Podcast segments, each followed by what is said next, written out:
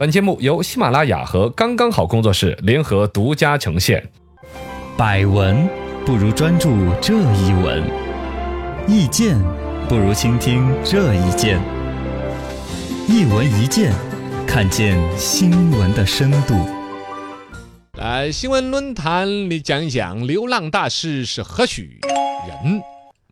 所谓了流浪大师呢，就是在抖音上面可能先火起来吧。嗯现在长视频、短视频网上呜就出来了好多。对上海大街上面有一个一脸流浪汉样子，嗯，穿的脏兮兮，哎头发稀乱。对，就是流浪汉的样哎，子。说起话来哇，头头是道。对，人生道理、国际政治、满美腹国、经纶英国，哎呀，三国、水浒、四书五经啊，对都戏懂嗯剧哇，像什么都懂啊。然后这样一个姓沈的流浪大师，一夜之间成为万千宠爱于一身的一个网红，嗯，里边有多少辛酸，包括跟当年的犀利哥有多少的区别。哎，记者的一些调查，对事后的真相，来一谈一谈，抡起来。这个大师其实是个普通人，嗯，啊， 一下就论到了这么实在。呃，普通人里边也算是有学问的吧，嗯，可以这么子定性嘛？对呃你读了说很多定性到书一个大师来犯不着。现在传言把他传得很神，对，传是复旦教授啊、高材生啊、戏剧大师 啊，就是乱传乱编的，谣就是言嗯那些去发表抖音的人，为了让这个事儿显得更玄乎。对，呃，生造出来的对，现在已经有记者去把他实际采访出来的一些详细信息，确实还是读过大学的，嗯一个上海比较普通的大学毕业出来，对而且早早的1986年的时候进入到了上海徐汇区审计局工作，公务员儿公务员编制，而且嗯现在呢，据说公务员工资还拿着在，每个月两有人千，还想小挑一个刺儿那种感觉。嗯，其实呢，人家那个审计局当地也还说是对他的隐私啊有所保护。对原来呢，也是有一种状态上有点担心他有疾病那种劝退的那种感觉。哎，哦有一点这种，一九九三年开始是因病休假，一直到现在。嗯，然后呢，为什么九三年会所谓的会因病休假呢？有种传言说他是在九三年的时候比较 超时代的提出来了垃圾分类的处理对他每天在办公室捡垃圾。啊。啊，可能领导分类啊同事处理啊啊，就觉得他可能脑子稍微有一些什么啊，分类时候，你想九三年呢，对，也是有点儿超前了一点点。嗯，但其实从现在来说，全社会对于垃圾分类嗯，其实是一种呃共识了，共识一。种要求了但。他那会儿因为经常捡垃圾嘛，啊什么垃圾桶里面纸啊，他觉得浪费也会捡起来之类的这种行为。有点儿偏执了有，点可能偏执他认为自己本身他也确实站在了正确的一边，嗯但是他去付诸实施这个行为过于的偏执，别人不理解他心理嘛上的健康啊、精神疾病有或者没有，其实现在他还没有很权威的一个说法，嗯而且很多人其实也还替他挺担心的，对，就就包括了说长期的以这种流浪作为一种生活方式，也不是常人做得到的。嗯，啊，其实是有这种担心的。反正他现在这种说法里面呢，大家一看哦，什么有戏剧天赋，其实好像是他家里边有点通过关系拿得到前排的戏票儿，啊看了一些免费的戏呢。啊，能够唠嗑儿说了几句，对从小家境比较好的话，可能从小看的书比较多，什么《三国》《水浒》啊，嗯，也不是说多大学问的书， 但能够比普通人说出来更对多。他喜欢看书，从小哎，就喜欢看所以。说有一定的阅历、阅读量是说得过去嗯的。然后这个衣着外表可能处要那种形成强烈的反差，对一看确实是一个流浪汉，脏兮兮的。嗯，然后谈吐呢又比普通人还好，哎穿的又比普通人差，这种反差引起了很多人的同情惋惜，以至于很多人说的是不是当年感觉怀才不遇啊，怎么怎么样啊？嗯，可能是这种反差的戏剧性引起了他传播或者红的一个要素，对但其实他的学问并不是高到那么嗯让人崇拜的。没错。流浪大师走红是网红们的妙手。呃，对，这个又另外一说，你看他也不是一天流浪了嗯，九三年就开始这么对几生十活年了，了嘛，这一二十年，二二十二十几二年十了几。年了。二十几年这么生活，为什么没有红？因为那时候没有抖音， 因为那时候没有微博，没有这一些网络手段。 对，因为现在有了抖音啊之类的，偶然一个人发现了他，嗯拍了他火了之后，更多的人是带有强烈的商业目的去拍他，哎，觉得有价值。这个就跟那个犀利哥一样的嘛。对犀利哥其实他就是一个精神上受过伤害的人，嗯然后流浪街头，大家反而在里边看出了一些时尚的元 素，觉得很酷的眼神怎么样那些。对，其实后来跟他一洗得干干净净的，嗯把头发给剃成了一个寸头而，就普通人。一下那个眼神就涣散了。 对对，就不犀利了，呃，我们也说的犯不着去搞笑哈，但确实就那个样子，嗯其实是有一个他独特的一个生活环境和这个社会的一种。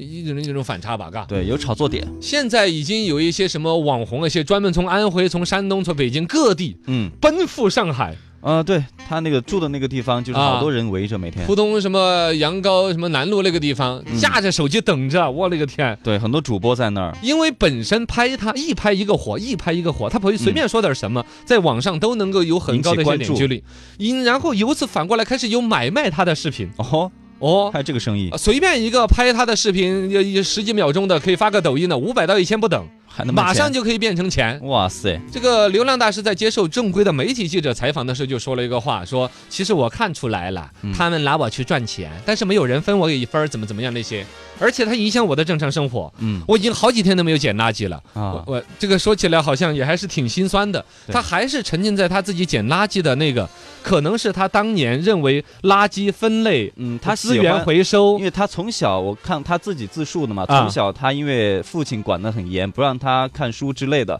他只能从小不的时让候他看书，对不让他，他只能从小就偷偷摸摸去捡垃圾卖钱，然后这个钱去买书，在被窝里面偷偷看，嗯所以从小养成这个这样一个习惯，后来慢慢慢慢的就这算是一种心理疾病。它的源头里边，比如说有可能父母教育的问题，按说家境又好，又还有那但么他的多父亲亲就是对他教管非常严，而且就是必须让他到省纪局，也是他父亲安排的。其实他不想在那儿啊一种工作的叛，逆。对，呃，大概是这样一个心理。反正这个人本身是一个很有故事的人，但是他嗯最终走向了一个分水岭，就是他跟他父母和家人那种分裂，跟常规的审计局的一个正正常常的一个生活工作的一个分裂那一刻，对其实现在隐约觉得会有一定的精神疾病的，嗯要么从可能叛逆到有一些精神的打击，呃坚持自己认为正确的，而偏执别人一些吧对偏执嘛，嗯啊，这种偏执走到了另外一个极端的那种东西。对，不管怎么说，他丢到网络上面，现在突然之间一夜爆红，应该其实是一个时代的一种选择。嗯就是说我有一些网红推波助澜，对而从老百姓的角度来说，里边有同情的元素，嗯也有一种所谓的一种违我把反它常态的那一种感觉人设，对他这种人设的重要性。同样这些话，你拿给一个，比如说，呃，于丹，嗯于丹去说他说那些话，人家说于丹是 吧，稀松平常了，是不是嘛？对对对对你就不要说于丹，你就丢给生活当中一个穿的干干净净的一个老大爷在那儿说，嗯就说老大爷读的书多嘛，仅此而已。嗯但一个流浪汉脏兮兮的说出同样来的话，哎其实含金量并不高，但是因为这颗金子是放在一个很稀脏邋遢的一个地方，嗯就会显得特别的好像呃这个耀眼一样的。网红的炒作模式越来越先进。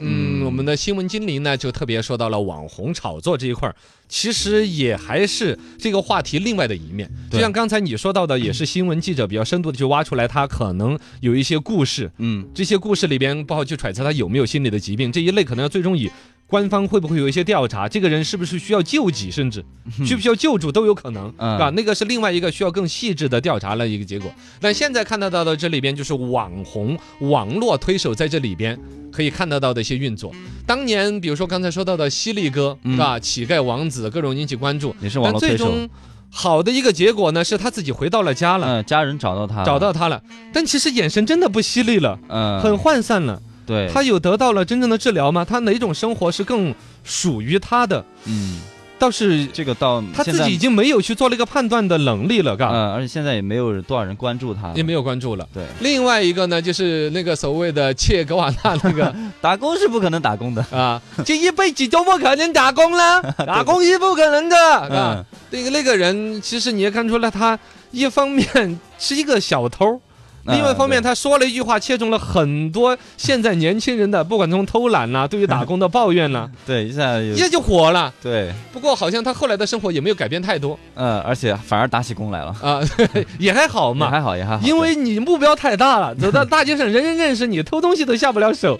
一看到他，马上，喂，哎快把电瓶车锁 好啊！对踏踏实实的好一点呃嗯另外还有一些网红，可能就是商业运作出来的，像芙蓉姐姐那一类的，嗯啊，对，芙蓉姐姐我是知道，你搜嘛，她的微博现在在开着，我还跟你讲，我还私信过 她，我有联系过她，是不是可以来做一个网络节目？因为她后来也做一正常人了，啊对也不再恶心人了，人家还减肥，励志减肥，是不是嗯嘛？现在很励志现在芙蓉姐姐出场费你猜现在多少？多少钱我私信问他，他的经纪人会有经纪人的，啊但经纪人可能也有，就是他自己假装自己我是我的经纪人， 类似啊多少钱十五万十五万啊，哇塞 先把价要在那儿嘛，有人给不给吧再说。哦，啊确实他有名嘛啊，嗯确实这有个名但确确实实他自己是开了一个公司的，嗯呃，网上传言什么身家过亿那是乱编的，他自己混的其实也很不咋地，啊呃很不咋地，就是一个普通的一个小的公司，偶尔有一些走穴的一些事情。嗯啊另外，那个事情我没有想到的，就是前两天，嗯，突然吵起来的北京啊、上海地铁上，比如有一个吃凤爪的一个女的，哦，凤爪你对对对是，吧？就是很对招这人是炒厌。作出来的吗？结果有一种说她是一个小提琴手，说是因为她在地铁上面吃凤爪，然后出了名了，嗯出场费水涨船高，现在涨到两万就这种名他都要出啊，这种坏名声都要 出。啊！为谁谁会为这个买单？你就知道房地产开开业了。然后接下来我们掌声有请在北京地铁上面吃凤爪没有的，素质的啊 对爪女，会有这种吗？ 对啊，牌子给砸了呀。那可搞能不有一些懂夜店啊之类的这种娱乐的一些场所的话，可能请他去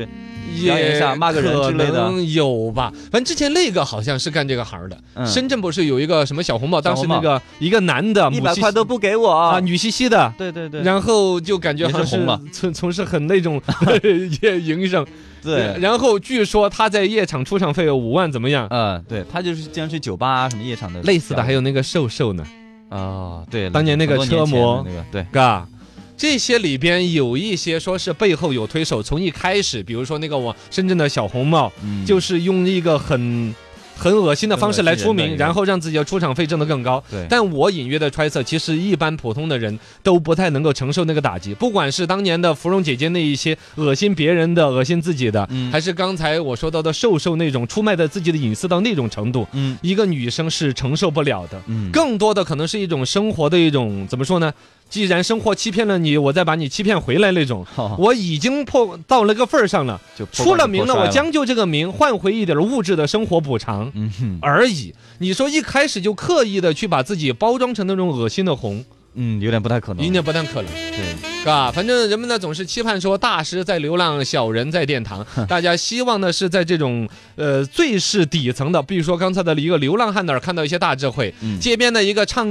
一个卖唱的一个女生，她的唱功比汪峰还要好，哦，对大家很期待这种反差。小人物的这种哦，，以至于现在也成了有一些人拿来故意包装的一种方式。就像你，比如说像类似于像《超级女声》里边专门要说一下自己身世很惨呐啊，对，那几啊年特别流行这样啊，，其实这都是一个路数吧，嘎嗯但最终还是要拿实力说话的。